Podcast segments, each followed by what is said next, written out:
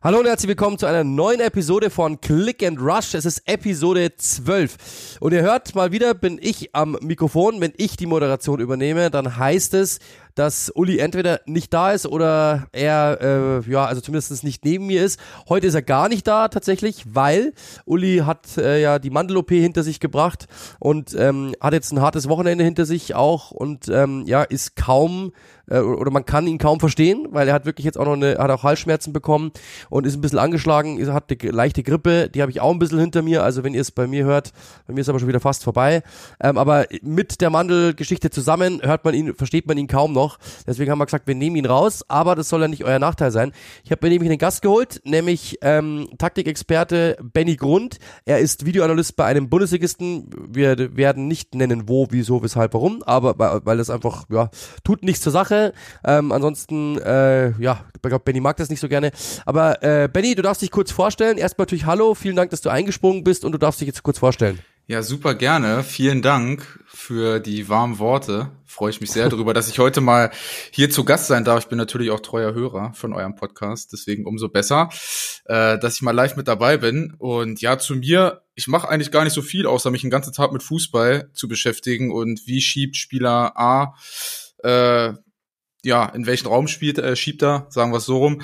Und äh, genau, macht das Ganze hauptberuflich. Die meisten werden mich mit Sicherheit von Twitter kennen, war bei der einen oder anderen Show schon im TV zu Gast und äh, heute habe ich die Ehre, mit dir ein bisschen über die Premier League zu sprechen. Absolut. Wir haben uns äh, tatsächlich auch in der TV-Show kennengelernt, nämlich bei der Broski Show, können wir auch hier nennen. Yes. Äh, und haben tatsächlich uns davor nicht gekannt, danach uns verliebt. und sind seither auch, haben ein eigenes Projekt, wie ihr, ihr alle wisst, bei Twitch, Rondo TV. Da könnt ihr uns gerne zuschauen. Da sind ich, äh, Benny dabei, unter anderem natürlich dann auch Uli und Flo Blüchel, ähm, ehemals Scout FC Arsenal. Aber jetzt wollen wir gar nicht so lange rundherum reden. Wir haben ein paar Themen nämlich vorbereitet. Das erste Thema arbeiten wir, äh, während wir uns vorarbeiten, natürlich dann zu den großen Themen, aber eins muss man vorwegschieben. Ähm, Luis Diaz, das habt ihr sicherlich mitbekommen, seine Eltern sind äh, am Wochenende entführt worden in Kolumbien, unfassbar. Er ist erstmal da geblieben aus Sicherheitsgründen. Die Mutter ist wohl wieder frei, der Vater noch nicht. Es gibt auch wohl keine Spur derzeit.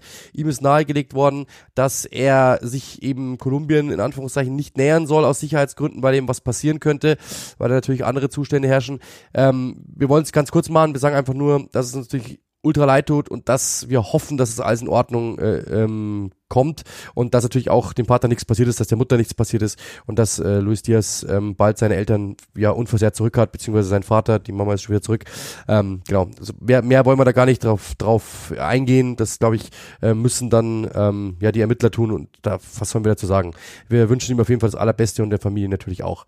Ähm, das Spiel der Spiele, das am Wochenende war, damit fangen wir gleich an, weil Benny und ich das auch gemacht haben für Sky. Es gab äh, bei Sky eine, ein, ein Pilotprojekt, nämlich das erste erste ja, Spiel, das quasi auf TikTok quer übertragen worden ist. Wir haben äh, immer mal wieder äh, Szenen eingeblendet, die wir zeigen durften. Das ganze Spiel leider nicht, aber aus rechtlichen Gründen. Aber wir haben Tore dann nachreichen dürfen. Wir haben äh, entscheidende Szenen nachreichen dürfen. Wir haben äh, auch ein paar Aktionen äh, gezeigt aus alten Manchester Derbys äh, und haben unter anderem immer so in die Viertelstundenmarke quasi äh, Benny auch zugeschaltet und du hast uns äh, taktisch ein bisschen, äh, bist uns zur Seite gesprungen.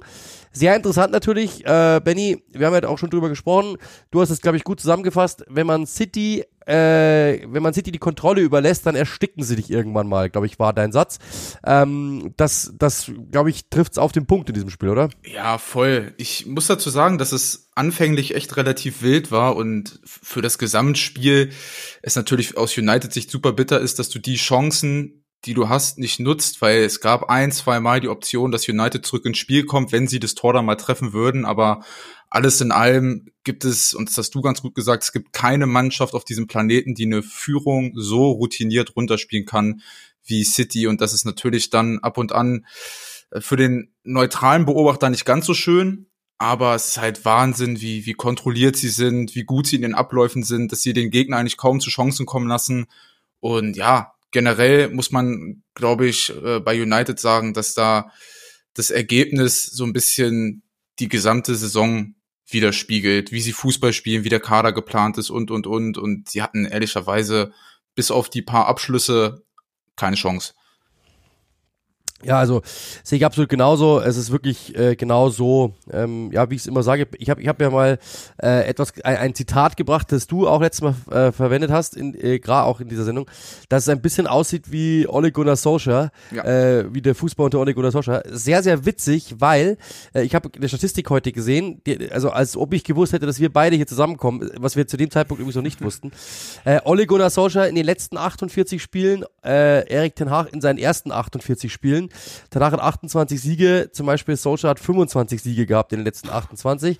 Dann Tore hat äh, Ten Hag 69, Solskjaer äh, 89. Gegentore 60 zu 59, also fast gleich. Punkte hat Ten Hag zwei mehr. Äh, Ballbesitz ist bei 53,5 zu 54,8. Also alles fast dasselbe. Schüsse hat Ten Hag ein bisschen mehr, Pässe hat Ten Hag ein bisschen weniger sogar. Äh, Passquote ist bei Solskjaer ein bisschen höher. Tacklings gibt es ein paar mehr bei Ten Hag. Also grundsätzlich ist es fast dasselbe. Also ich, ich kann euch, die, wen es interessiert, die Statistik gerne schicken. Das ist von The Sun Football. Ähm, die das natürlich mit dem Datendienst zusammen auferlegt haben, aber bei mir war das eigentlich wirklich nur eine optische Wahrnehmung.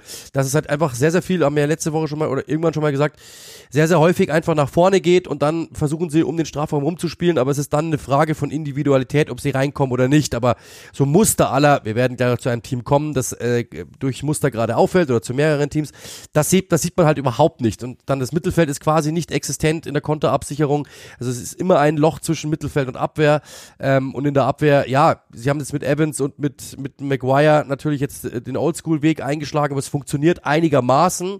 Aber trotzdem ist es natürlich hinten und vorne einfach nicht praktikabel. Marcus Rashford ist quasi überhaupt nicht existent, hat ein Tor in den letzten 13 Spielen gemacht äh, in dieser Saison, ähm, verdient aber 300.000 die Woche. Also das ist natürlich ein absoluter Wahnsinnsspieler und nach hinten arbeitet er nicht, nach vorne funktioniert's nicht. Also es gibt eigentlich momentan ja bei United, außer vielleicht, und das ist das, das Lustige, außer Maguire und Onana, der jetzt in diesem Spiel gar nicht so schlecht aussah, gibt's ja gar keinen, der jetzt irgendwie in absoluter Topform ist. Und das ist ja das große Problem. Maguire ist eigentlich ja ähm, der Meme-Charakter Nummer eins in England und trotzdem ist der eigentlich sogar noch derjenige, bei dem man sagen müsste, oh, der macht's aber eigentlich ganz ordentlich, verhältnismäßig momentan. Und das ist ja schon irgendwie heftig. Voll. Und bei Maguire muss man ja auch dazu sagen, oder auch für Maguire und Evans gilt, dass sie beide richtig gute Manndecker einfach sind. Und ich finde, das hast du gegen City auch phasenweise gesehen. City hat ja auch Probleme gehabt, zumindest in der ersten Halbzeit wirklich mal tief in den gegnerischen 16er reinzukommen. Und da muss man sagen, haben die beiden das echt vernünftig gemacht. Also die muss man hervorheben. Onana auch mit ein paar guten Paraden. Was ich halt so krass bei United finde, und das Problem hatten wir schon bei Solskjaer, und es ist jetzt bei Ten Hag nichts anderes, null Kontrolle im Mittelfeld. Egal ob mit dem mhm. Ball oder gegen den Ball. Sie haben es ja dann versucht, in einem 4-2-3-1 mit McTominay als Pressing-Zehner anzulaufen, hatten immer wieder die Muster, wenn City die Bälle zwischen den IV hin und her gespielt hat, dass dann McTominay hochschiebt in so ein 4-4-2 und sie das relativ Mann gegen Mann äh, orientiert anlaufen.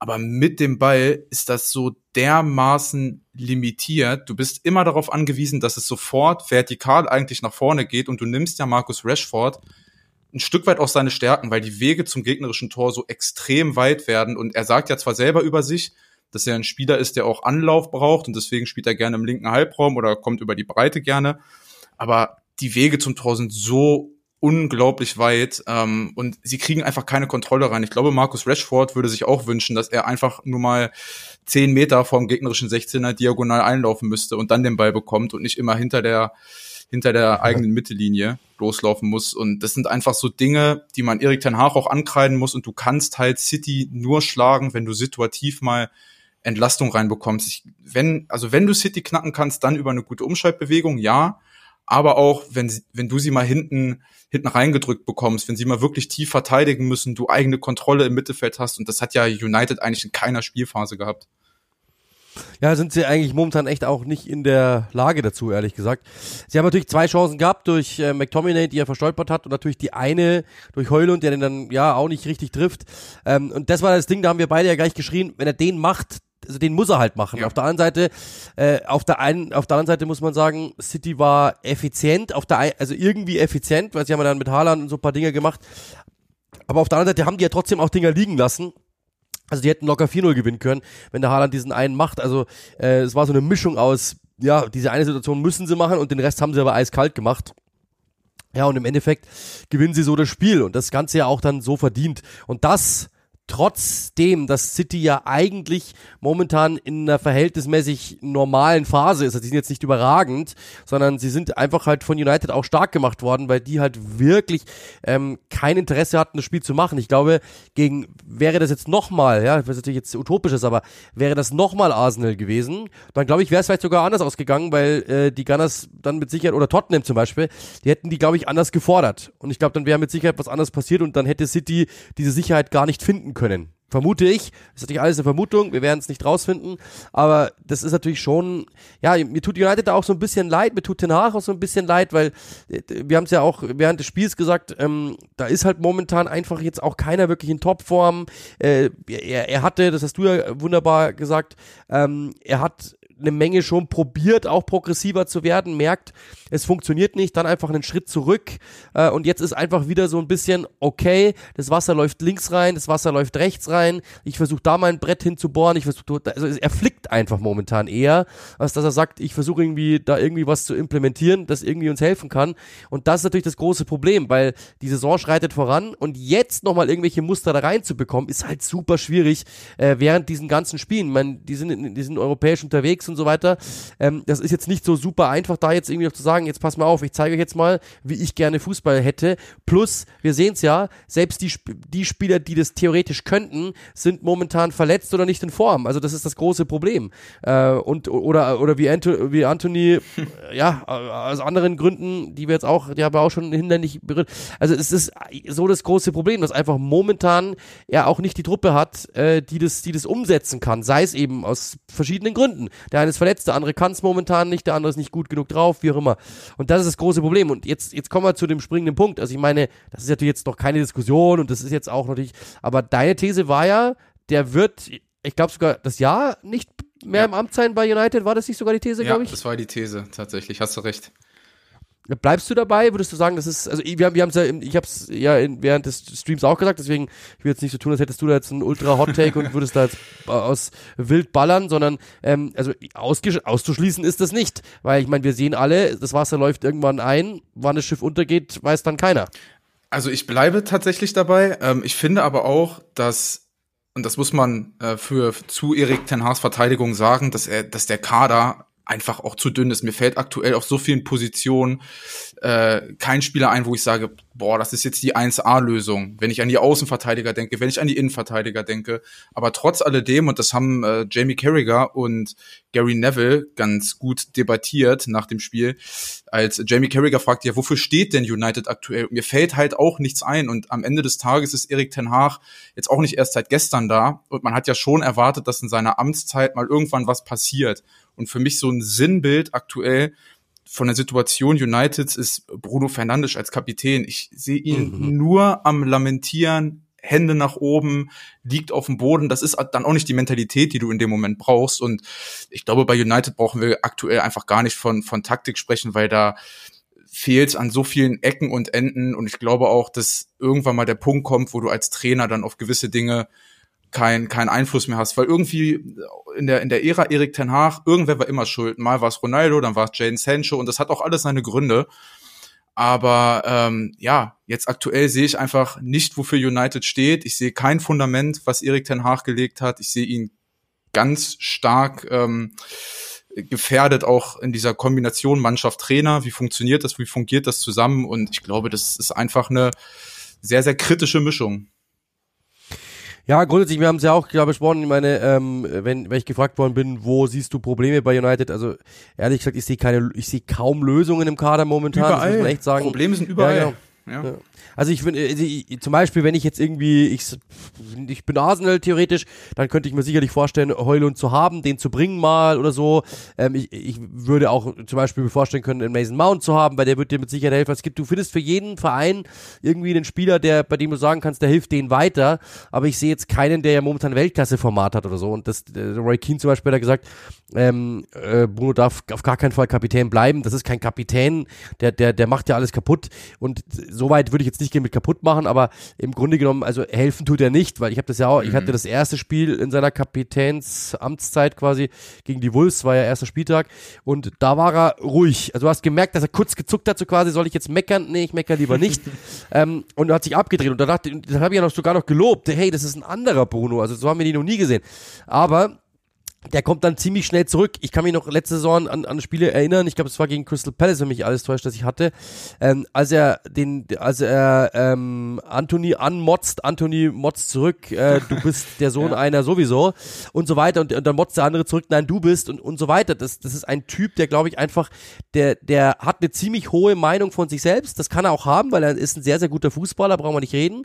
Aber ähm, ich, ich, ich gebe dir ein ganz gutes Beispiel. Ähm, The Last Dance, schaut euch das mal an ähm, auf Netflix, glaube ich, die Doku über Michael Jordan. Es gibt mit Sicherheit immer fünf im Kader, die sagen, Bruno ist der Geilste, weil der, der fordert mich, der, der, der, dem will ich gefallen, ich will genauso selbstbewusst zu spielen wie Bruno, ich will dessen Einstellung haben, ich liebe solche Siegertypen. Aber es gibt auch wahrscheinlich zehn im Kader, die sich eher von dem einschüchtern lassen. Und ich, ich sage euch mal eine Geschichte aus meiner, ich habe jetzt mit Sicherheit nicht Bundesliga gespielt, aber ich, als ich noch gespielt habe, ich war jetzt nicht so übel, ich glaube, ich habe sogar wirklich, war Torschützenkönig auch im Herrenbereich noch, also ich war jetzt nicht so mega schlecht, aber es gab einen Spieler, der kam von den, der kam irgendwann mal aus der, aus der Altherrenmannschaft, wurde der zurückgeholt. Und der war echt ein super Fußballer, aber halt, ähm, der sollte uns nochmal aushelfen so quasi. Und der hat mich nur angemotzt die ganze Zeit, wenn ich den Ball nicht dahin gespielt habe, wo er, und wisst ihr, was, was, was der Punkt war? Im Endeffekt habe ich nicht einmal mehr normalen Wandstürmer geben können. Also ich konnte nicht mehr, mehr den Ball annehmen und verteilen, weil ich schon mir gedacht habe, wenn du den jetzt nicht festmachst, schreit er dich an mhm. und, das, und er motzt dich an. Und das Problem war, der, äh, deswegen habe ich nicht angenommen.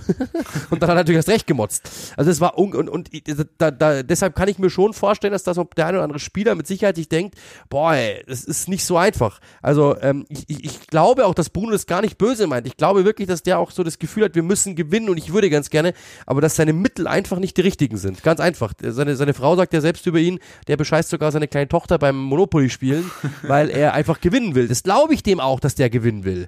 Ähm, und ich glaube, dass der das nicht böse meint, aber äh, es gibt halt ein, es gibt halt einen Unterschied, so, ich sag mal, ein, ein Philipp Lahm Kapitän ist halt mit, mit Beispiel vorangegangen, ähm, so einer wie er, der schreit halt die, Gegen die Mitspieler an und ich glaube, das hilft gar keinem in dieser Situation auch noch. Der einzige, dann bin ich auch gleich fertig, das einzige, was positiv ist bei Manchester United, ist, dass es momentan, jetzt in diesen zwei, drei Wochen, ja, seit Anthony auch wieder, das, war, das jetzt so ein bisschen aus den Medien wieder raus ist, dass es momentan keine, keine, ähm, keine äh, Themen abseits des Feldes gibt, dass es in Anführungszeichen nur auf dem Feld ist und dass es halt nicht funktioniert, weil nur so kann oder sehe ich überhaupt die Chance, dass bei Manchester United wieder Ruhe einkehrt, wenn sie das um, rundrum bekommen. Da ist jetzt verhältnismäßig, verhältnismäßig ruhig, äh, es sind nur eben die, die, die in Anführungszeichen schlechten Leistungen, also nur oder die verhältnismäßig schwachen Leistungen sind dort eben Thema und nicht irgendwelche anderen Dinge, weil das, glaube ich, wäre absolut der K.O.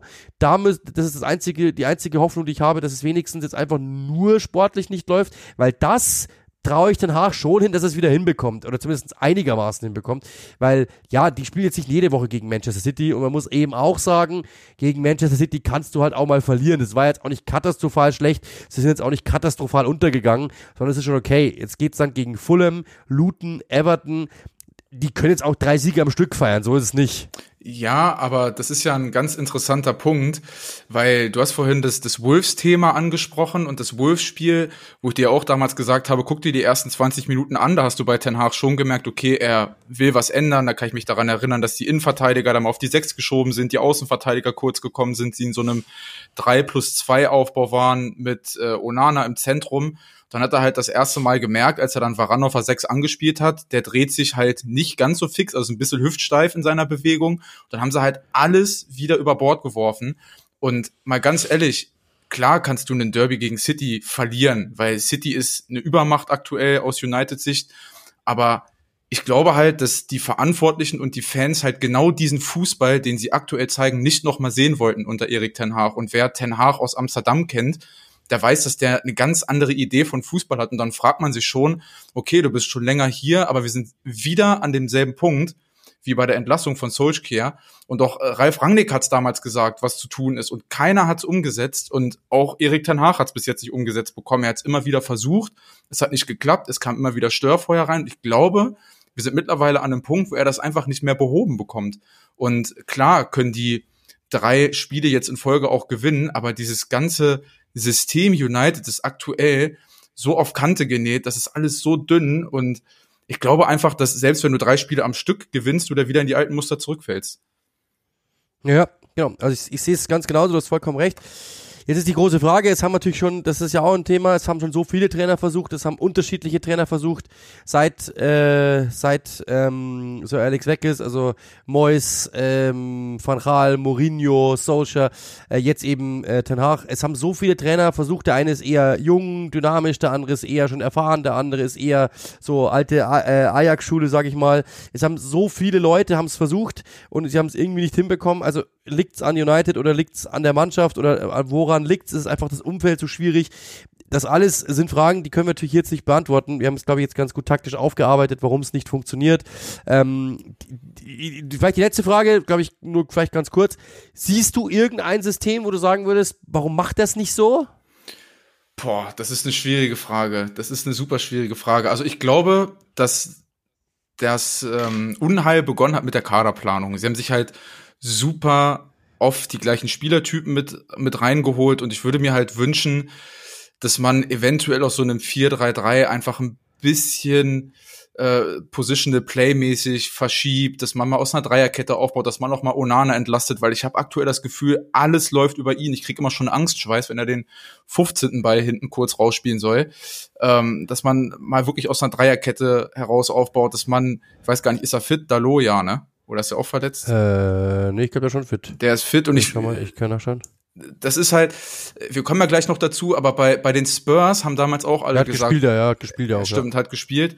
Bei den Spurs haben damals auch alle gesagt, boah, mit Porro und Regoyon war es sogar damals noch, mit denen kannst du nicht im Zentrum spielen. Und Postecoglou hat es einfach gemacht und langfristig gemacht. Und ich glaube, dass das auch ein Dallo kann. Ich glaube, dass du aus einem Dreier-Mittelfeld Casimiro, Eriksen, Bruno auch ein bisschen mehr Kontrolle ins Mittelfeld reinbekommen kannst. Der jetzt natürlich den Transfer von Amrabat eigentlich nicht gebraucht. Also es gibt schon ein paar Dinge, die man machen kann. Ich glaube, das A und O für United wird, dass sie in den nächsten Wochen mehr Kontrolle im Mittelfeld reinbekommen und das mal schaffen, situativ. Das haben sie gegen City gar nicht geschafft. Überzahlen zu erzeugen, Gegner aus der Position rauszuziehen. Und da war es mir einfach zu wenig. Ich glaube, dass du trotz des Spielermaterials ein bisschen was machen kannst und das äh, würde ich mir auch wünschen, mal Onana ein bisschen entlastet hinten mit dem Ball. Ja. Ich glaube, du hast auch gesagt, die sind ja in, in Konterbewegungen A, immer sind die sehr, sehr weit unterwegs und B eigentlich immer in Unterzahl. Ja. Und du, es rennt immer einer auf vier zu oder auf drei. Und das ist halt das große Problem. Du kannst das halt einfach, mein Rashford löst das einmal, aber dann geht die, oder, oder Heuland vielleicht auch manchmal. Gegen Gala zum Beispiel hat er das herausragend gemacht, aber ähm, da brauchst du einen guten Tag und zweitens, dann musst du ihn auch erst nochmal machen. Das ist dann die andere Geschichte. Selbst wenn du vorbeikommst, du musst den Ball erstmal machen. Dementsprechend, das ist alles nicht so einfach, wie es aussieht. Aber ich glaube, dass du die Höhe des Aufbaus auch einfach ein bisschen verschieben musst. United baut ja sehr, sehr flach auf und sie werden dann häufig Ja, für ihre stimmt. Fehler auch bestraft. Und vielleicht muss man dann auch einfach die Spielrhythmen, die Passlinien ein bisschen umändern, dass du vielleicht mal aus so einem 4-2-4 aufbaust, dass du zumindest inklusive Torwart mal eine 7 gegen 5 Situation zum Beispiel hast gegen die gegnerischen Anläufer. Gut, gegen City ist es dann schwierig, aber es gibt andere Teams, Ja, ja. wo du das dann machen Ja, stimmt. Wo du das dann machen kannst, wo du die Überzahl auch mal ausspielen kannst und dann halt kontrolliert ins Mittelfeld reinkommst und nicht sofort äh, Torwart, Innenverteidiger und dann in die letzte Kette, sondern wirklich mal kontrolliert rausspielen, Ballbesitz im Mittelfeld, viel in den Positionen rotieren, dass du aus, wie gesagt, Dreierkette, Maguire vielleicht im Zentrum, ein Außenverteidiger kommt tief und, und, und, da gibt's ja ein paar Dinge. Einfach überzahlen, kontrollierter sein und das würde, denke ich, mit dem Kader schon funktionieren. Sind wir gespannt. Ich habe es gerade gesagt, wo es hingeht. Also ähm, wir alle, glaube ich, wünschen uns ja jetzt nicht, dass, äh, dass er irgendwie rausgekickt wird oder so. Oder wir Nein. wünschen auch nicht, dass Manchester United schlecht geht oder so. Das ist überhaupt nicht der Ansatz. Ihr, ja, ich glaube, selbst der United-Fan äh, wird wissen, natürlich ist manchmal ein bisschen Häme dabei, natürlich muss man sich auch und werden wir auch mal einen Spruch liefern, ist klar. Aber Manchester United auf Rang 8, seid uns bitte alle nicht böse, fünf Siege, fünf Niederlagen, ähm, das kann nicht der Anspruch von Manchester United sein. Das, das, das ist auch in unserem Kopf nicht der Anspruch für Manchester United. Wir trauen, und vor allem, ich sehe es auch so, es ist selbst, selbst mit diesem Kader, klingt so, als wäre das jetzt irgendwie Gurke, der Kader kostet über eine Milliarde. ähm, das, das, es ist mit diesem Kader mehr drin. Es ist einfach das Problem, dass immer irgendwo, wie gesagt, irgendwo irgendwas wegbricht. Und das ist das Problem momentan, wenn man sich dann andere Vereine ansieht, sei es Liverpool, die haben auch Probleme, aber das ist ein, also das ist ein Bruchteil von dem, was, was Ten Hag momentan zu regeln hat. Und deswegen tut der mir fast ein bisschen leid, weil ich glaube, dass wenn der irgendwie, sagen wir mal, der arbeitet bei Newcastle, dann glaube ich, boah, ich will nicht wissen, was da los wäre. Aber es ist halt Manchester United. Das ist, das ist, eine, das ist eine Wucht.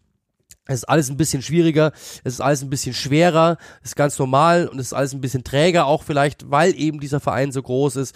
Natürlich auch das Echo, ihr merkt es ja auch, schaut mal, also ich habe zum Beispiel heute mal nur eine große Tageszeitung aufgemacht, was ist bei Manchester United, was ist in der Premier League gerade so, auch um Themen zu suchen für heute. Da, da, da wird zum Beispiel über Manchester Uniteds Trikots ähm, sofort, äh, dass, dass die Trikots zu eng sind. Über so einen Quatsch wird berichtet, weil sie alle wissen, Manchester United und es läuft nicht bei Manchester United, funktioniert immer. Das ist einfach so. Dann über, über Rashford, was ist mit dem los? Also ihr seht es ja, es gibt andere Vereine, die haben riesengroße oder größere Probleme, aber es wird halt einfach gerne über Manchester United berichtet, dann natürlich auch gerne negativ berichtet.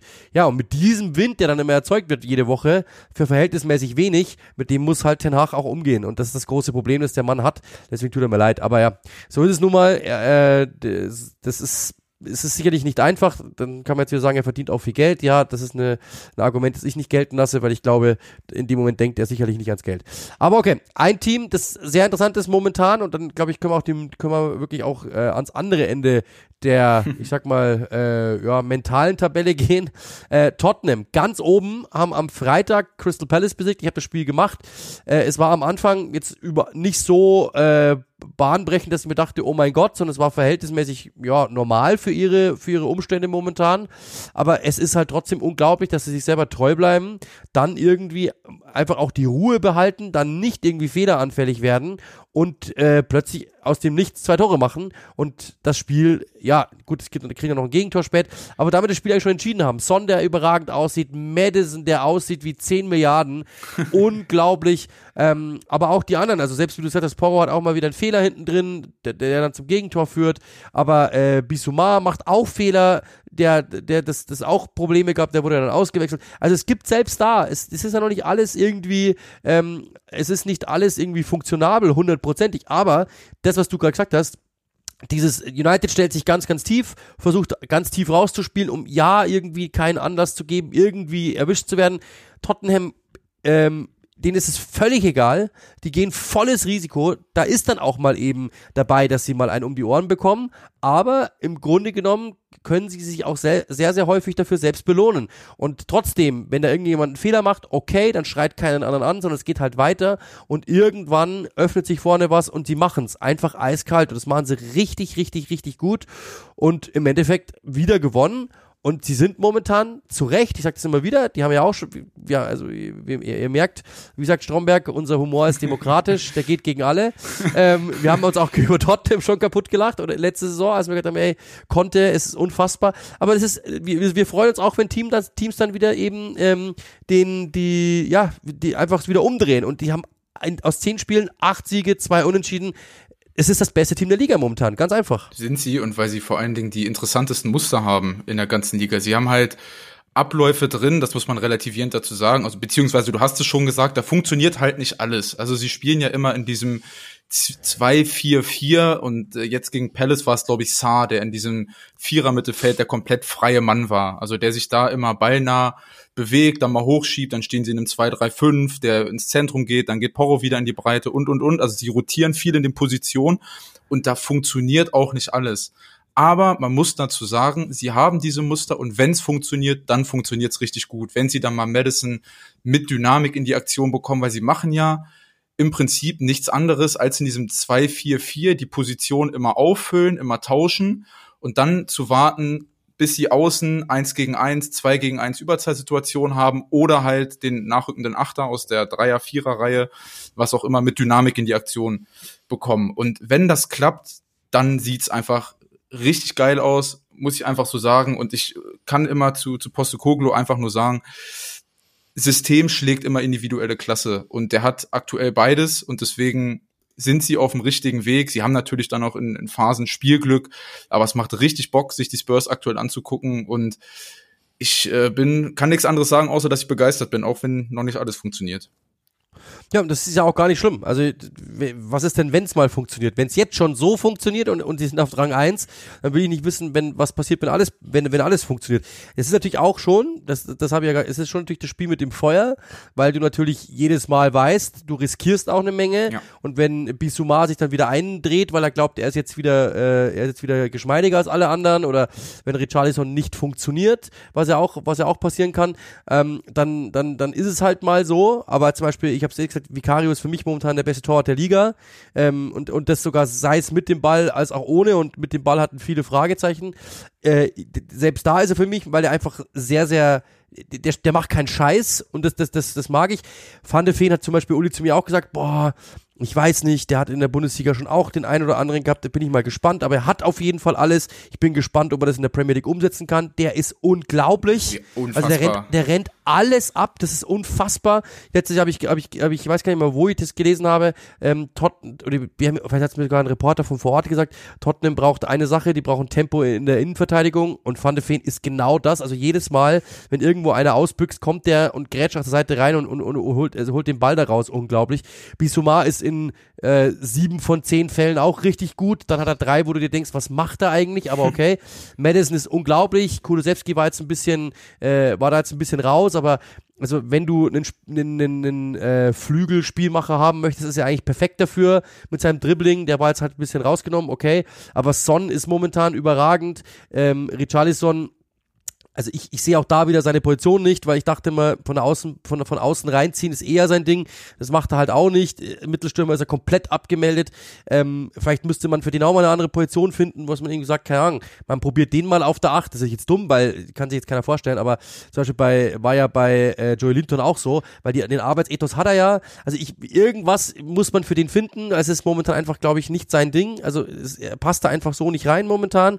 Vielleicht weiß nicht genau, vielleicht hat da einfach, vielleicht passt er einfach nicht so in das System rein, whatever, aber ist jetzt auch nicht so schlimm. Also es funktioniert ja alles insgesamt. Porro hat auch mal einen Bock drin. Romero kennen wir auch, der haut mal irgendwie drüber. Davis, glaube ich, ist, ist, ist jemand, der äh, als Linksverteidiger unter unter Postecoglou einfach viel zu defensiv ist, viel zu viel zu ähm, trantütig irgendwie ist. Ich mag ja das, dass er dass einen defensiven Verteidiger, defensiven Außenverteidiger zu haben, den du mal bringen kannst, aber in so einem System von ihm, der jetzt ja ständig davon äh, davon äh, eben zerrt, dass einer mitgeht wie Odogi, dass der eben raufschiebt und dann mal einklappt und dann mal mitgeht und die Linie rauf und runter läuft und eben diese 1 gegen 1 Situation auch nimmt und so und auch dann mal, wenn sie mal gegen den Ball sind, einfach zurückläuft. Ähm, Davis ist ja eigentlich quasi jemand, der, ja, äh, eine dieser Reihen dort einfach äh, nicht auffüllt, weil er einfach eins zu oft hinten bleibt. Und das, glaube ich, ist das Problem.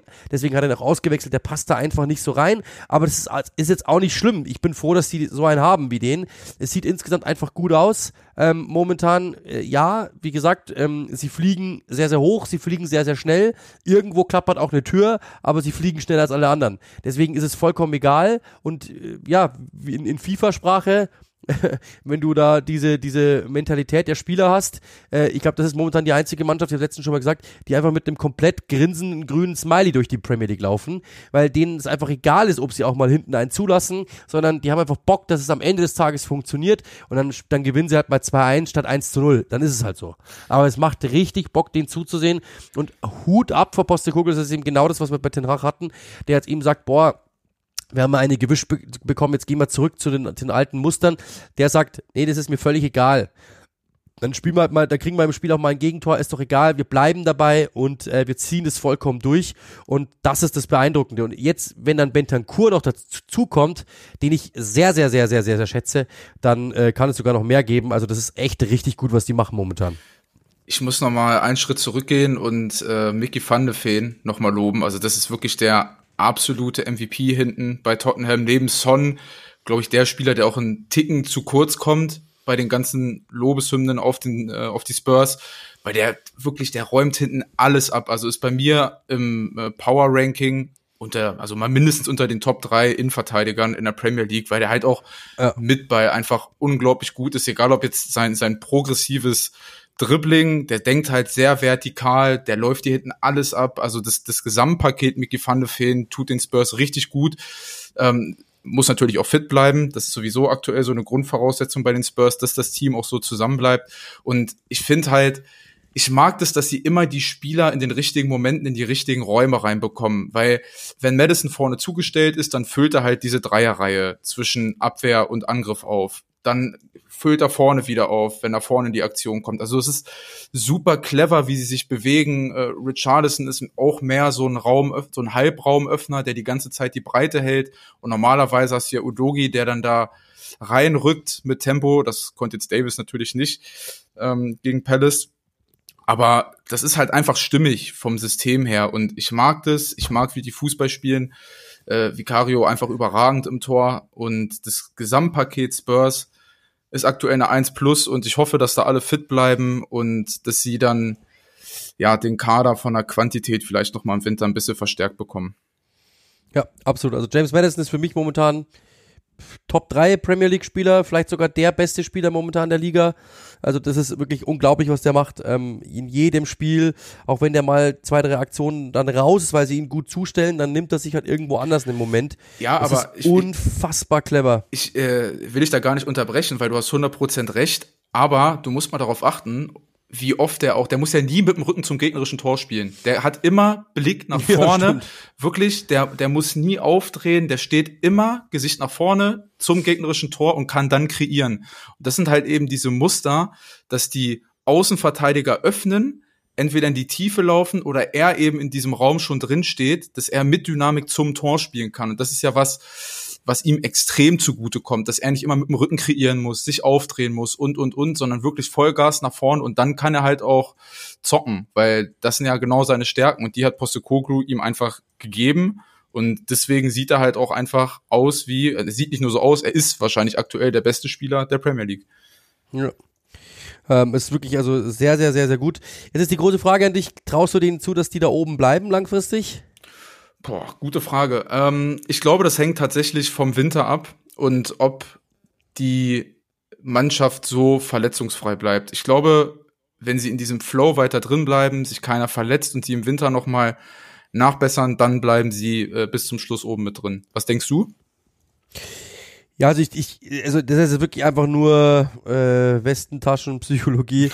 ähm, jetzt, jetzt einfach zu sagen, also ich kann wirklich natürlich nicht in Zukunft sehen, können wir alle nicht.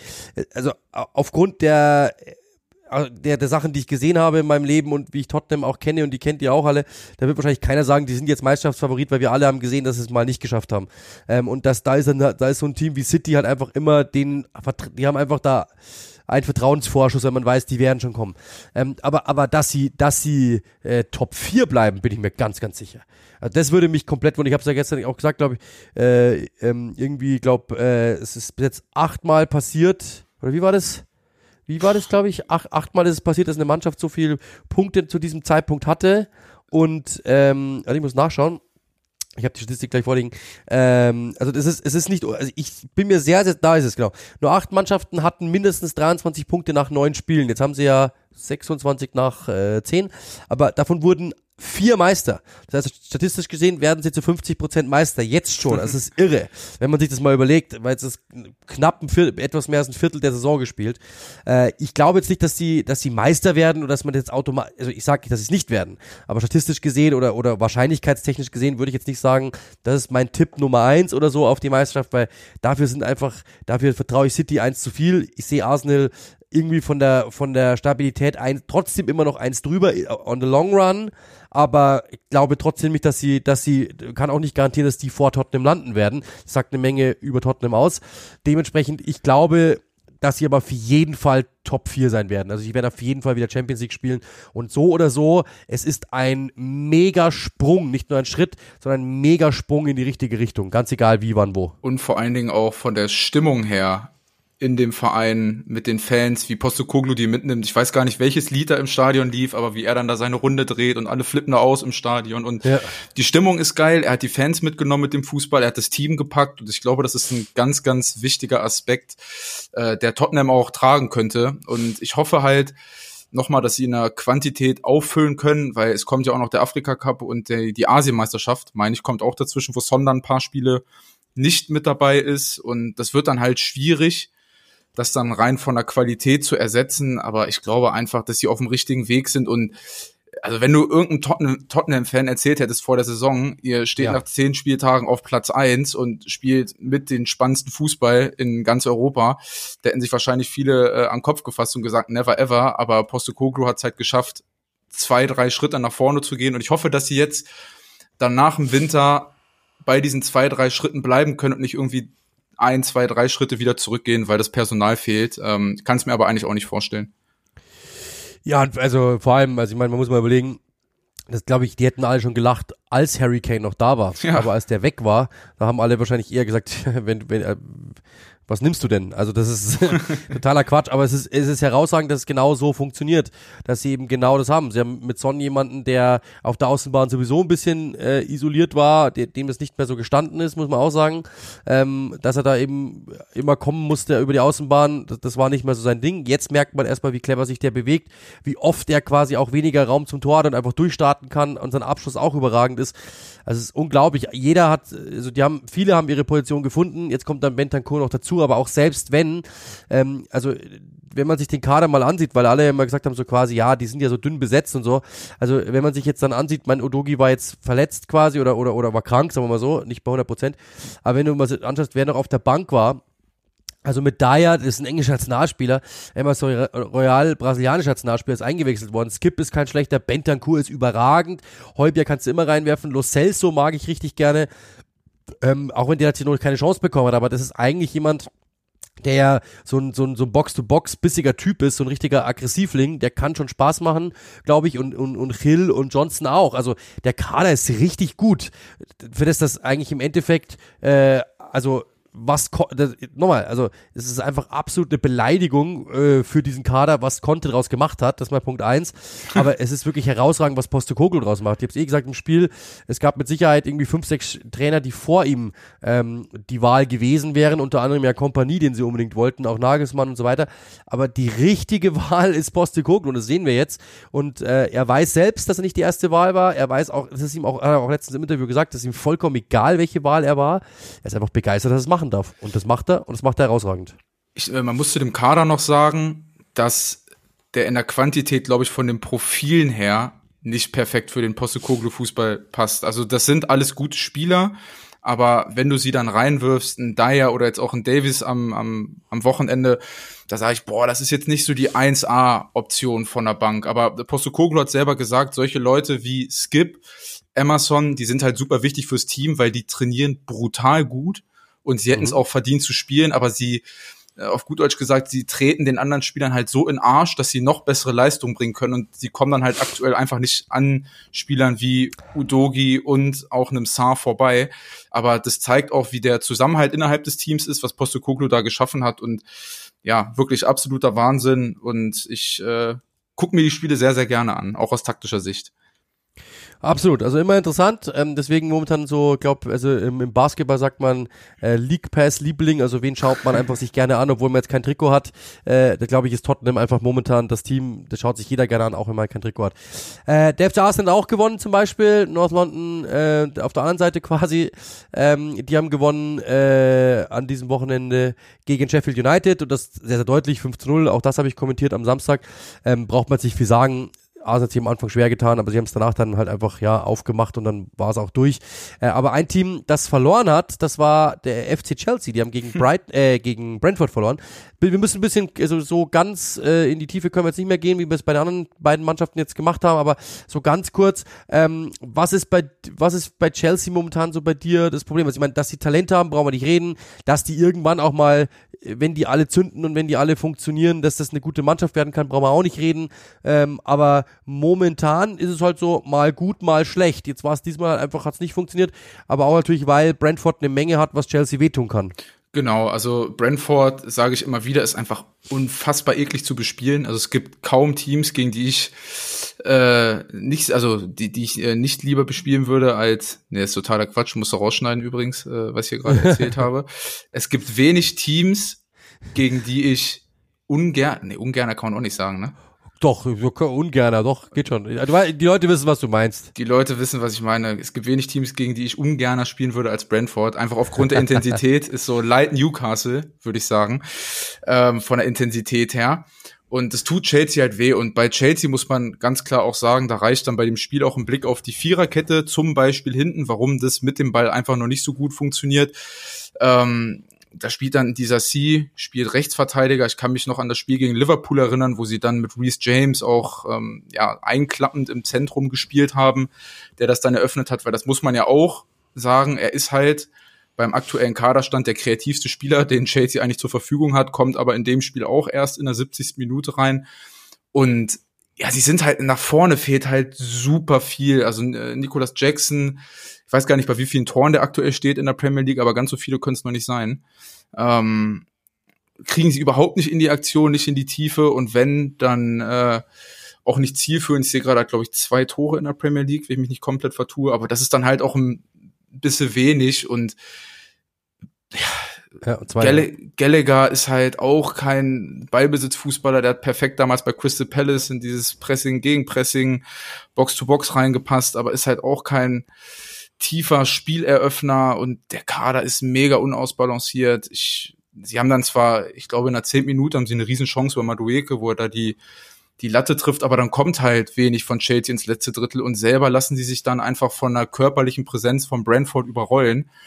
Und das macht Brentford gut, na klar, aber Chelsea findet halt auch einfach aktuell aufgrund der Kaderkonstellation zu wenig Lösung mit Ball, weil ich weiß äh, oder ich glaube gesehen zu haben, sagen wir es mal so rum, dass ähm, Pochettino auch ein paar andere Muster im Ballbesitz hat, die einfach aktuell nicht möglich sind.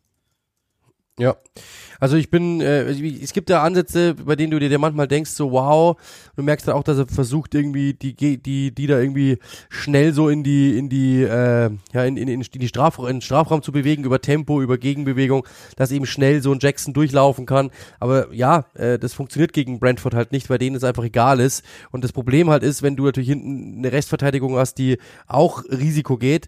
Brentford ist halt einfach ein Team, das hat mir mal ähm, ein Videoanalyst gesagt, äh, kurioserweise vom FC Chelsea damals, ähm, der, der die lieben es einfach, Chaos zu stiften. Und Klar. umso mehr Chaos auf dem Feld ist, umso lieber haben die es, weil dann können die nämlich eine Sache machen, den Ball nach vorne bolzen, der Stürmer lässt ihn prallen, der nächste kommt nach, schiebt mit Tempo drauf und die, die, die nächste Abwehrkette ist überspielt und dann laufen die aufs Tor zu. Das machen die zwei, dreimal, dann gibt's ein paar, dann gibt's ein paar Ecken und ansonsten beißen die dich einfach hinten tot. Die machen einfach dein Spiel nicht mit.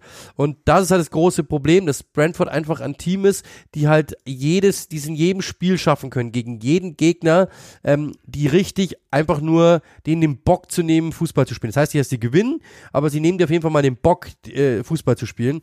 Und dann ist halt die Frage, ob, ob du irgendwie durchkommst, dann ist Brentford auch raus, weil wenn, wenn die Überzahl haben müssen, wenn die irgendwie das Spiel machen müssen, dann sind die ja einfach dafür, dafür ist das Team nicht geschafft äh, das, das ist, oder geschaffen so, das ist so, aber im Endeffekt ist es halt eine Mannschaft, die dir immer wehtun kann und die es immer irgendwie hinkriegt, so viel Chaos zu stiften. Und sei es auch dann nur über eine Ecke, wo Jürgen Klopp ja mal meinte, ähm, das ist nahe der Gewalttat, was die da tun nach Ecken, weil die einfach reinspringen wie die Verrückten, aber es funktioniert und das ist halt gegen eine Mannschaft wie Chelsea, die vielleicht auch noch nicht so abgezockt ist, die vielleicht einfach auch glaubt, ja, jetzt spielen wir unseren direkten Fußball nach vorne und das wird schon funktionieren, wie es auch gegen die anderen Teams funktioniert hat, weil Arsenal konnten wir überraschen, die hatten keinen guten Tag, stark, aber Arsenal auch ein Team, das Fußball spielen will. Brentford will halt nicht Fußball spielen. Und alles, was du irgendwie in, in Sachen Fußball aufs Feld bringst, ist denen einfach egal. Und dann kannst du halt aber schlecht aussehen. Und es, da haben sie Chelsea einfach zum falschen Zeitpunkt erwischt, muss man ganz klar sagen. Aber ich sage auch, dass du dieses Chaos, was Brentford stiftet, im Ballbesitz ein bisschen anders vorbereiten musst, weil dadurch, dass die Kaderkonstellation aktuell so ist, wie sie ist bei Chelsea, sind sie halt auch darauf angewiesen, dass die Bälle relativ fix dann auch vertikal in die letzte Kette kommen. Und dann entsteht ja dieses Chaos. Und da muss ich vielleicht mit meiner Abwehrkette auch ein bisschen zurückrudern, dass ich eben nicht jedes Mal in diese Falle laufe und überlaufen werde, sondern das vielleicht auch einfach im Ballbesitz anders vorbereiten.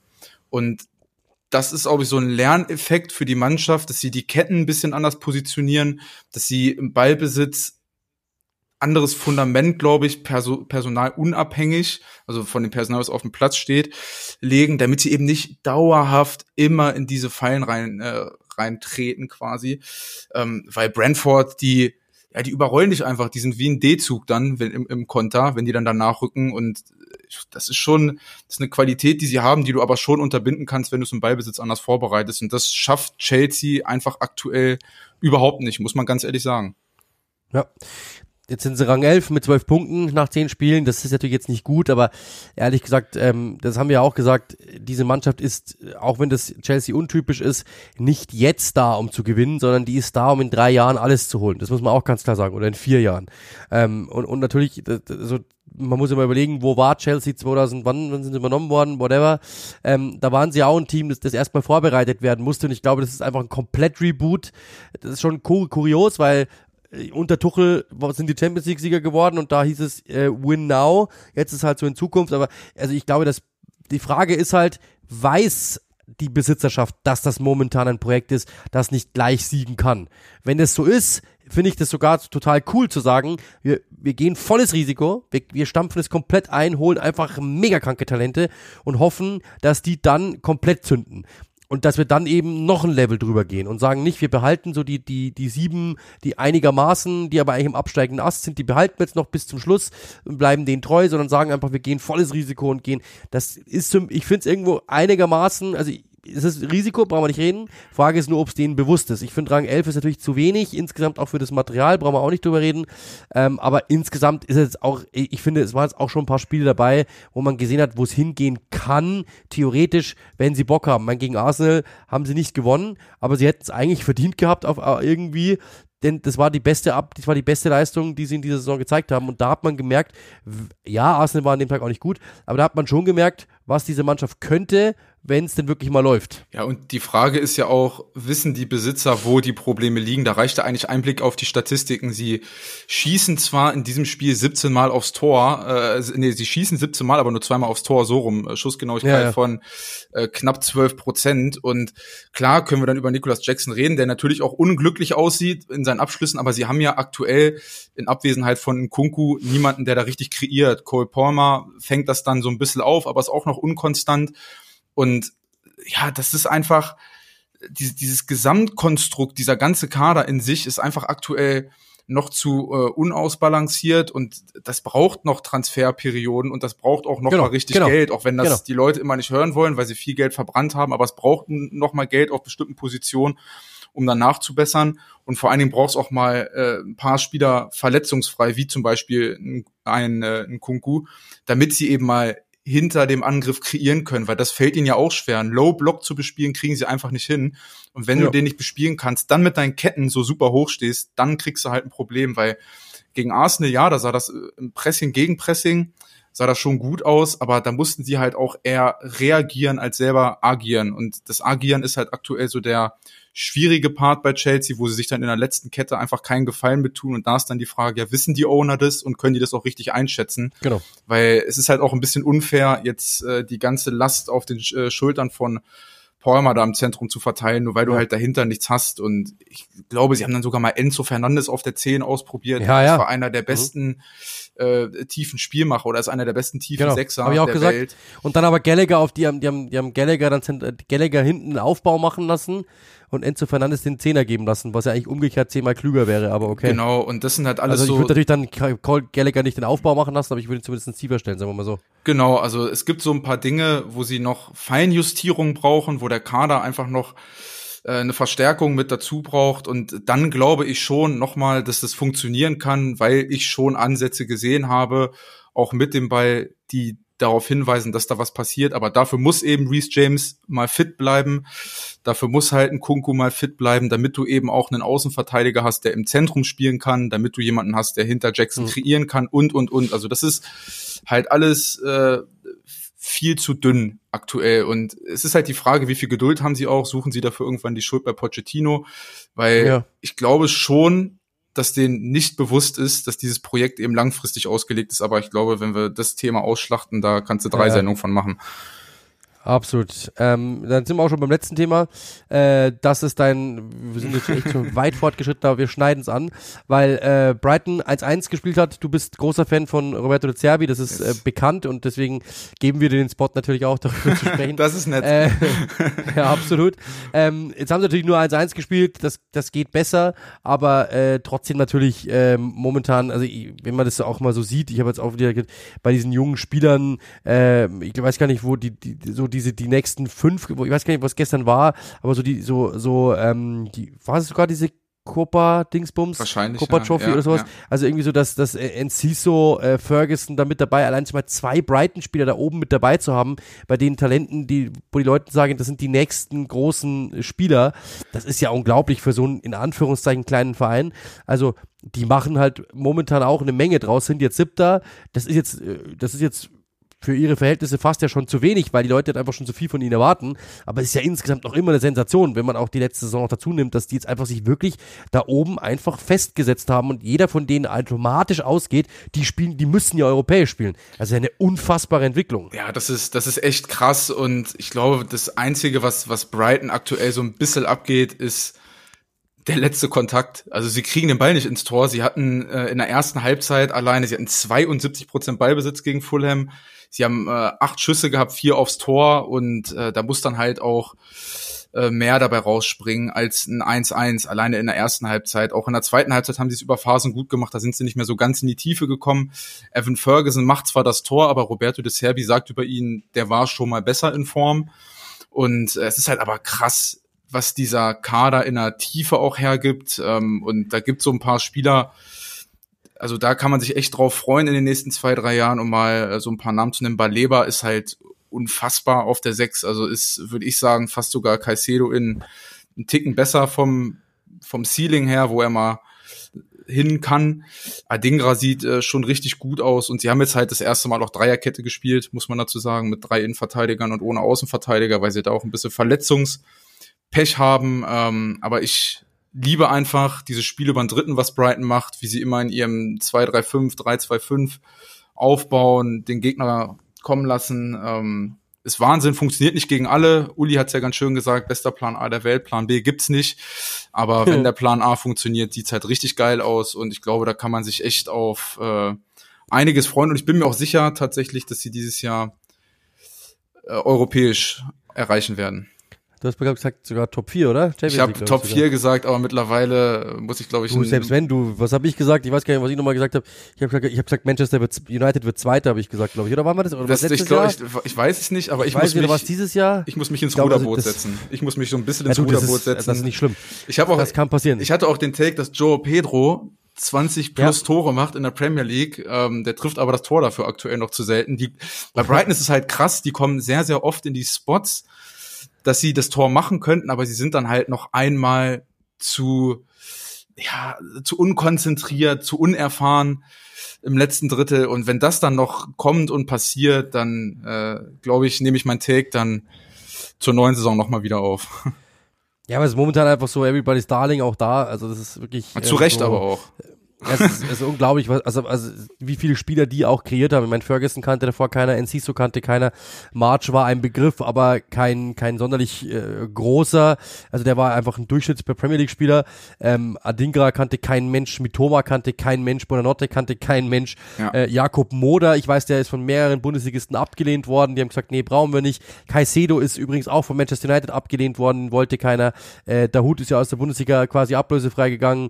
Äh, dann Baleba, den kannte kein Mensch, Lemty kannte kein Mensch, also zumindest, ja gut, der, der war so ein Begriff, aber aus der zweiten Chelsea-Mannschaft, okay, der war jetzt da jetzt nicht groß dabei, Van Hecke kannte niemand, Louis Dank war, als der, also hat dritte Liga schon mitgemacht bei Brighton und ist jetzt Nationalspieler. Ja, das ist also krass. das ist wirklich unglaublich, was die, was die da schaffen und äh, wie viele Werte die geschaffen haben in den letzten Jahren, das ist unglaublich, was da gearbeitet wird und das ist einfach wirklich nur absolut respektabel und es ist, wie du sagst, ist einfach schon anzusehen, funktioniert nicht immer, aber auf der anderen Seite, das hat mal ein Zweitliga-Trainer zu mir gesagt, ähm, wenn bei uns alles funktionieren würde, dann wären wir äh, der FC Barcelona und nicht Verein XY, ich werde den Namen jetzt nicht nennen.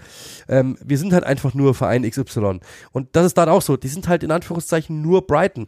Und das, weil die sind halt einfach nicht Manchester City, die einfach 13 Milliarden rausballern können und dann sagen können, sowieso, ähm, sondern die müssen halt versuchen, und die würden auch, selbst wenn sie 13 Milliarden plötzlich hätten, die Spieler nicht gleich bekommen, sondern du musst halt erstmal dir den Rang, Rang erarbeiten, sieht, sieht ja, äh, sieht ja Newcastle auch, die kriegen jetzt auch nicht gleich die Superstars, ähm, und, und, sondern Brighton hat seinen eigenen Weg, die, die scouten super clever mit Zahlen und so weiter, schauen sich das an, holen Spieler, die irgendwie, und, und dann machen die was draus. Und das ist unglaublich, dass die, die zu sehen. Ich habe ein Trikot, ein Trikot von Brighton, da waren die noch Drittligist. Wahnsinn, Damals ne? habe ich die nur, nur zur Gaudi gekauft, einfach so, weil es halt immer billig war. Und jetzt ist es eins der heißesten Teams der Welt und eins der am besten geführtesten oder einer der best geführtesten Clubs der Welt. Und das ist unglaublich. Hätte ich niemals gedacht, dass sowas möglich ist, weil wenn ich das bei, wenn du das bei Fußballmanager da anfängst, sagst du dir, ja, es hat ein absolutes Märchen, passiert eine, ein, ein aus 100.000 Mal oder so. Aber äh, die machen es wirklich und sind ein super cleverer Verein, haben einen der besten, interessantesten Trainer der Welt. Und es macht einfach Spaß, Brighton zuzusehen, auch wenn es mal nicht funktioniert. Ich würde es ihnen jede Woche wünschen, ähm, weil es einfach super mutig ist. Aber ja, die Gegner sind auch nicht doof. Dann funktioniert es halt mal nicht. Aber dass die alleine, also dass die seit Jahren da sind und dass die wirklich, ich meine, ich weiß ja noch, als die unter Chris Hutton zum Beispiel da einfach halt irgendein langweiliger äh, Premier Leagueist waren, die da unten drin waren. Äh, das ist ja, das ist ja Ewigkeiten fair. Das ist ja ein ganz anderer Verein. Das ist einer der modernsten Vereine der Welt, einer der kreativsten Vereine der Welt. Und dass, dass die, so ein kleiner, so ein kleiner Club jetzt einfach jährlich, dass du eigentlich sagst, boah, sieben ist eigentlich wenig, da ist mehr drin, das ist ja unfassbar. Ist ja, ja unfassbar. Wahnsinn. Die stehen vor Manchester United, das wäre es nichts. Und ähm, das ist wirklich ein, das ist wirklich einfach beeindruckend. Und äh, ja, wie gesagt, ich bin auch manchmal enttäuscht, in Anführungszeichen. Ich habe ja zum Beispiel vom City-Spiel auch mehr erwartet, dass ich ja kommentiert habe, da hast du mit mir auch geschrieben, ähm, während des Spiels ja auch so, hey, achte mal da drauf und so. Ähm, da, da war ich schon ein bisschen enttäuscht, weil dann eben auch gerade diese Balebas dann plötzlich Ballverluste hatten ohne Ende. Aber das gehört halt dazu. Der ist 19, die haben halt einfach Spieler, die sie schaffen, die halt einfach dann das logischerweise nicht jede Woche zeigen können. Aber es ist insgesamt einer der, eines der spannendsten Projekte, die es gibt. Und, überhaupt, wenn du mich jetzt da fragst, wo hängt, also was machen die denn falsch? Es gibt nicht viel. Ja, vielleicht, wenn du es dir wünschen könntest, dass, dass aus einer Note 1 eine 1 plus wird, dann hat, äh, dann hat der Zerbi auch noch einen Plan B, mit dem er dann alle überrascht. Aber das hat er halt nicht und das ist auch nicht so einfach zu finden. Und auch, du bist halt immer noch Brighton, ja, du bist nicht der FC Barcelona. Ähm, das ist nun mal so und dementsprechend, ähm, das ist ein, das ist Note 1 mit Sternen, also am Ende des Tages dann doch irgendwie. Ich glaube, dass, dass der Serbi noch einmal klarer in seiner Personalwahl werden muss, weil es schon in den letzten Wochen häufig so war, dass er dann zur Halbzeit dreifach schon gewechselt hat, weil Spieler XY in dem Spiel nicht performt hat und dass man da noch eine klare Linie reinbekommt. Aber du sagst es schon richtig, die sind halt zu großen Teilen noch sehr, sehr jung. Auch ein Igor spielt zum Beispiel das erste Mal in der, das ist sein erstes Jahr in der Premier League in einem System, was, was er so nicht kennt und da steckt halt einfach eine Menge Potenzial dahinter und wenn da an so ein paar Stellschrauben gedreht wird, dann äh, wird das noch noch mal eine Stufe besser werden. Und wenn ich schon mal hier bin, äh, dann sag ich, wie es weitergehen wird. Roberto de Serbi wird Nachfolger von Guardiola und danach geht äh, Farioli von Nizza zu Brighton. Da würde ich meine Hand für fast ins Feuer legen. Also ja, falls es, falls es passiert, habt ihr es hier zuerst gehört. Ja, ähm, freuen uns auf jeden Fall sehr. Wir wissen, dass du, Benny, äh, dass du Brighton sehr schätzt. Wir sind eigentlich schon am Ende der Sendung angekommen. Eine Sache noch, Ballon d'Or war gestern, äh, Lionel Messi hat gewonnen. Äh, ich glaube, da können wir es kurz halten. Ich persönlich muss ehrlich sagen, also ja, es ist natürlich auch so, ein, so, eine Wahl, wer hat wann, wo, wie, welche Schlagzeilen und so und er ist Weltmeister geworden, hat Argentinien fast alleine getragen, aber für mich wäre es Haaland gewesen, sage ich, sag, vielleicht auch Premier League gebrandet, vielleicht weil ich, ihn auch so oft gesehen habe, aber das ist schon, ich, ich hätte es mir irgendwie gewünscht, aber ja, auf der anderen Seite, er war bei der WM nicht dabei, ähm, theoretisch, also ich persönlich muss sagen, ich hätte es Haaland irgendwie gegönnt, ich ich mag Lionel Messi auch, gar kein Ding, aber ähm, also das ist jetzt eh der letzte, das letzte Mal, deswegen glaube ich, die Diskussion ist vorbei. Äh, muss man auch ganz klar sagen, ein paar City-Spieler waren ja auch mit dabei. Ähm, ich habe das ja schon heute getwittert, ich finde, dass Ederson auf Nummer zwei, das, das macht für mich keinen Sinn, nee. weil der hat, der hat einfach kein, kein gutes Jahr gespielt, der, der war schon weit besser. Ähm, er ist ja immer noch ein sehr, sehr guter Torhüter, auch das bitte nicht falsch verstehen, das ist ein sehr, sehr guter Torhüter, aber der war schon hundertmal besser und es waren Torhüter besser in diesem Jahr als er, muss man auch ganz klar sagen sagen.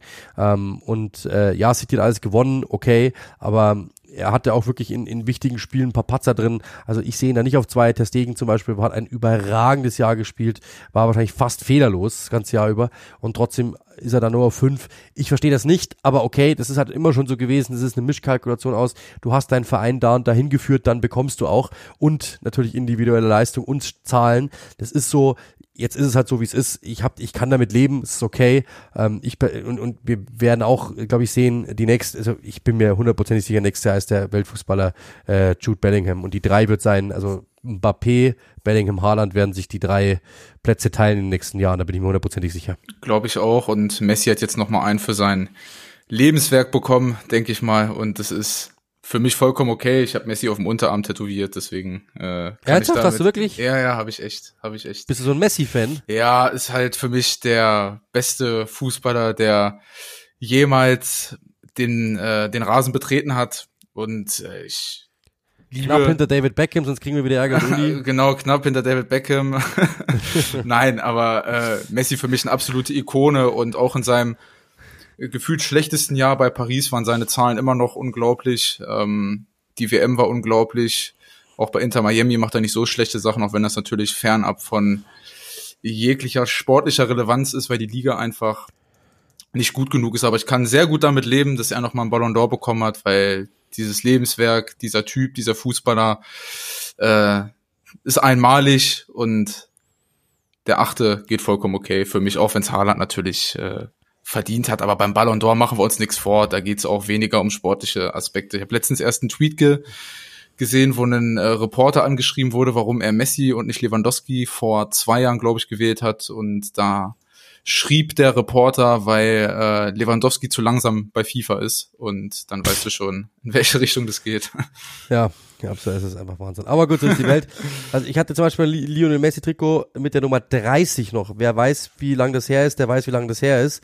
Ähm, also ich, ich habe den auch ziemlich früh am Schirm gehabt, logischerweise, und fand den auch. Aber irgendwann hat sich einfach dann so, irgendwann wird's dann einfach, also es regt sich dann nichts mehr in einem, weil der hat einfach alles schon gewonnen und so Everybody's Darling ist er, also es wurde jetzt wieder ein bisschen mehr bei mir, logischerweise auch durch die letzten, ich finde auch die, den Miami-Deal ganz cool und so. Ja. Ich habe nichts gegen den, ich mag den auch gerne und am Ende des Tages ist es für mich, also ich habe letztens gefragt worden, glaube ich, war eh in, in diesem Sky-TikTok, wer ist der beste Fußballer aller Zeiten? Ich glaube, wenn man das wirklich, wirklich, wirklich, wirklich, ähm, also bereinigt von allem seh, sieht, dann ist er das wahrscheinlich auch. Also da gibt's für mich auch keine Diskussion. Wenn du mich fragst, ich bin letztens gefragt worden, wer ist, der, wer, ist wer hat das, das größte Talent aller Zeiten, da gibt's für mich wirklich nur die Antwort ähm, der Brasilianer Ronaldo wenn es wirklich nur ja. ums Talent geht, der hat natürlich irgendwann aufgehört, was draus zu machen, weil ihm äh, Wodka und Damen irgendwann mal lieber waren. aber das ist dann halt so, mein Gott, aber ich glaube nur, was das, und Verletzungen natürlich auch, also wenn man jetzt auch nicht irgendwie, aber ähm, das war, das, das, das sowas habe ich nie gesehen, weil das ist einfach eine Urgewalt. Also ich glaube, der, der wusste schon, was passiert 73 Jahre vorher und das einfach nur, äh, weil er einfach diesen Instinkt hat, das ist ein, und vor allem der Körper, also die, das Tempo, die Technik, das ist einfach alles perfekt. Es war alles perfekt bei dem bis auf halt natürlich die Knie, die waren es nicht. Aber ist egal, das ist ein anderes Thema. Ähm, da, da, also wir können, wir können auf jeden Fall damit leben. Wir gratulieren Lionel Messi natürlich auch dazu, zu seinem Lebenswerk auch. Äh, aber ich bin mir ziemlich sicher, das wird bald jetzt mal ein Engländer knacken. Bin ich mir ziemlich sicher, dass Bellingham das macht. Ähm, oder, oder Haaland, der dann für die Premier League dann quasi äh, steht, so oder so. Genau. Also da, da sind wir eigentlich am, Sende, ähm, am Sendeende angekommen. Ich darf noch ganz kurz sagen, was ich am Wochenende mache. Ich muss kurz nachdenken. Also ich am 4.11. Ähm, Newcastle gegen Arsenal, das ist um 18.30 Uhr, also ein geiles Spiel eigentlich. Und am 6.11. tatsächlich, das ist ein Monday Night Game, wenn mich nicht alles täuscht, ist es äh, Tottenham gegen Chelsea. Also auch das super interessantes Fußballspiel. Ähm, werden wir mit Sicherheit davor nochmal äh, uns hören. Aber in diesem Sinne, ich danke dir, Benny, auf jeden Fall, dass du Zeit gehabt hast, dass du Uli vertreten hast. Jetzt ist das Ganze natürlich schon ein taktischer, äh, ein taktischer Epilog geworden fast. Aber vielen, vielen Dank dafür, weil ich glaube, das, das schadet auch nicht, die Teams mal aufzuarbeiten. ist doch super dass wir machen konnten. Also vielen Dank für deine Zeit, vielen Dank für deinen Input natürlich. Ähm, und natürlich, du bist der Gast, gehören die letzten Worte dir, das ist ja logisch. Ja, vielen Dank für die Einladung, hat mir großen Spaß gemacht und ich werde am Wochenende mir deine Spiele auf jeden Fall angucken und die auch während des Spiels auf den Sack gehen mit ein bisschen äh, Taktikkrams und äh, freue mich darauf, äh, irgendwann mal wieder hier teil zu sein und äh, hat großen Spaß gemacht. Vielen Dank. Ja, mir auch. Also ganz die letzten Worte sind es dann doch nicht, weil ich muss natürlich immer doch noch, doch noch was sagen. Also folgt dem Benny natürlich überall und folgt uns bei, äh, folgt Rondo TV, folgt ähm, Rondo TV auf Twitch vor allem, schaut euch, schaut da mal rein, wenn euch das Spaß gemacht hat, denn äh, wir werden jetzt in Zukunft auch, also wir machen das die ganze Zeit schon, auch in Zukunft weiterhin dann quasi, ähm, solche Dinge auch quasi online machen, mit Taktiktafel, mit allem drum und dran, wir schauen uns Spiele an, wir reagieren auf Interviews, wir reagieren auf Artikel, wir reagieren auf alles, was die Welt bewegt im Fußball. Und das, glaube ich, separiert uns schon so ein bisschen. Wir haben natürlich jemanden wie Benny, der einfach logischerweise Team, äh, teamtaktisch äh, unfassbar viel versteht. Wir haben mit Flo jemanden, der ähm, individuell, also die Spieler unfassbar versteht, Profile versteht von Spielern, kadertaktisch was versteht. Und ähm, dann natürlich noch Uli und mich, die ähm, jetzt auch schon zwei Fußballspiele gesehen haben. Ich glaube, insgesamt ist, ist die Kombination jetzt nicht so mega übel. Deswegen schaut da mal rein. Ähm, und ja, genau, in diesem Sinne, ich wünsche euch eine wunderschöne Woche. Ähm, wie sagt der Benny immer, eine charmante Woche. Charmante dann Woche. Hören wir uns quasi, dann hören wir uns nächste Woche wieder. Bis dahin. Cheers.